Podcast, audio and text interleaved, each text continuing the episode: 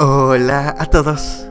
11 de enero y gracias a nuestro devocional Alimento para el Alma, hoy podrán escuchar La Providencia. Lecturas sugeridas Isaías capítulo 41 del verso 8 hasta el 13.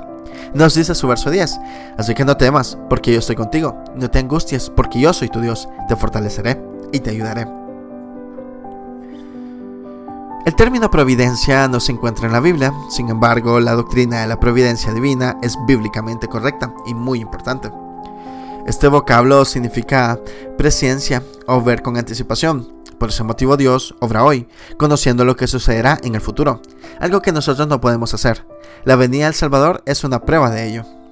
Pedro escribió, Cristo, a quien Dios escogió antes de la creación del mundo, se ha manifestado en estos últimos tiempos en beneficio de ustedes en este otro año con muchas expectativas y temores, especialmente por el estado en que está la humanidad y por las experiencias vividas durante el año anterior, algunas fueron muy dolorosas y dejaron huellas en nosotros, mientras que otras nos alegraron y ayudaron para seguir adelante con más entusiasmo.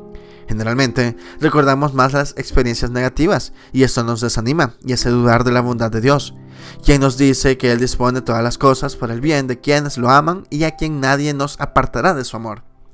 La historia del pueblo de Israel nos enseña que Dios cumple sus promesas y que dicho cumplimiento incluye vivir situaciones críticas, como la esclavitud que ellos experimentaron en Egipto, para que lleguemos a hacer lo que Él espera de nosotros. El Todopoderoso dispondrá todas las cosas para su bien, porque lo ama. Créalo y disfrute de cada día confiando en su providencia. Devocional escrito por Rogelio Nonini en Argentina. Cuando pase por una prueba, descansa en la providencia divina. Muchas gracias por escuchar.